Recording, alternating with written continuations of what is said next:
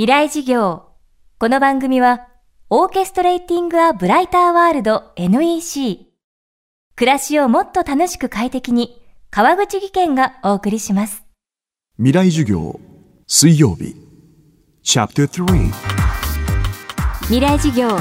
今週の講師は、山岳気象予報士、猪熊隆之さんです。山の天気予報を提供する会社、山天を運営。テレビの撮影隊やプロの登山家にも情報を提供しています。今日本は空前の登山ブーム。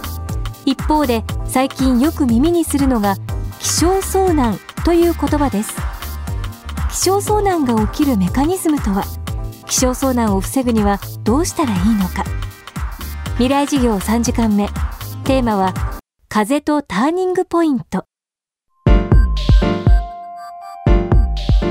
天気の変化あるいは、まあ、天候の急変とか、まあ、天気が原因で起きる遭難のことを気象遭難って言います。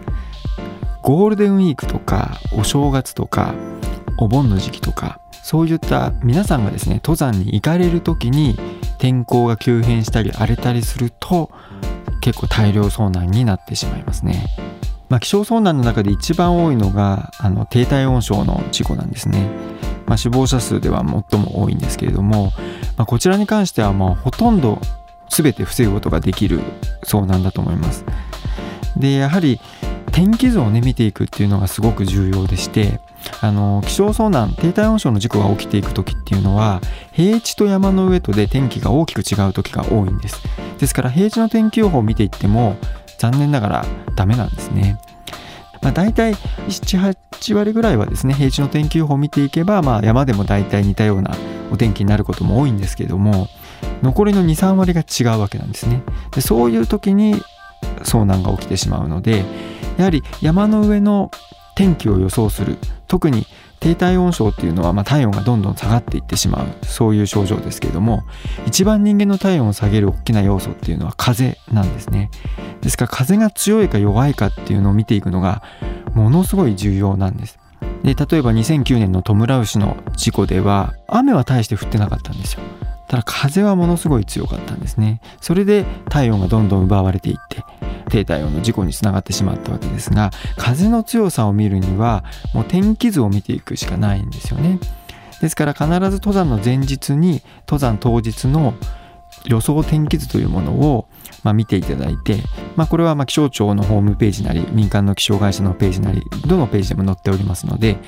そこに線が必ず書いてあるんですね。天気図には線が。等圧線というんですけどもその線の間隔が狭ければ狭いほど風が強いということなんですね。逆に広がっていれば広がっているほど風が弱いということになります。で目安としましてはだいたい東京と名古屋の距離が直線で300キロぐらいなんですけどもその東京と名古屋の300キロよりも等圧線の間隔が狭くなってる時は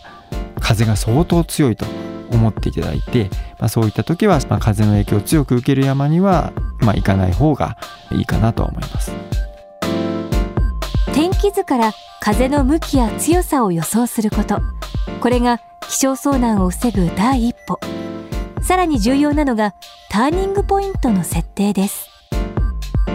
あとは登山中の判断でやはり天気がですね自分の予想よりも悪くなってたり荒れた状態になってる時には引き返すっていう判断も重要になってきます。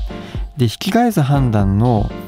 最も重要なポイントはどこで引き返すのかっていうのを事前に決めていくことなんですね。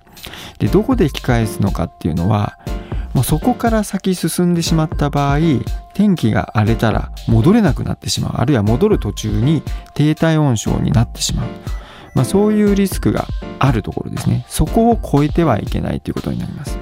でそのポイントとしては私は3つですね皆さんにご案内してまして。1つは森林限界を超えるところです。まあ、森林限界っていうのは木が生えているところと生えてないところの境目なんですけども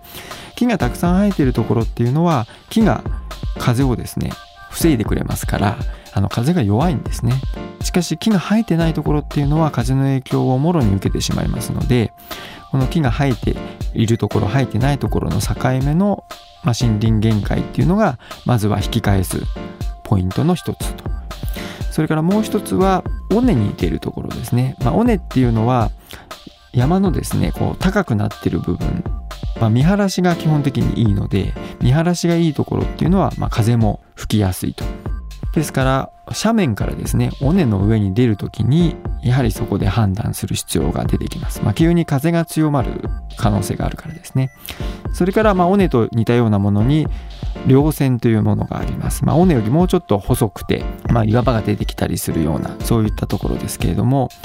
まあ、稜線に出るところでもやはり風が急に強まることがありますので、まあ、稜線に出る手前で引き返すかどうかっていう判断を下すことが重要になってきます。今週の講師は山岳気象予報士で山天代表猪熊隆之さんでした。今日は風とターニングポイントをテーマにお送りしました。山岳気象の基礎知識は猪熊さんの著書山の天気リスクマネジメントでも詳しく読むことができます。未来授業明日も猪熊隆之さんの授業をお送りします。川口技研。階段での転落大きな怪我につながるので怖いですよね。足元の見分けにくい階段でもコントラストでくっきり白いスベラーズが登場しました。皆様の暮らしをもっと楽しく快適に。川口技研のスベラーズです。未来事業。この番組はオーケストレーティングアブライターワールド NEC 暮らしをもっと楽しく快適に川口技研がお送りしました。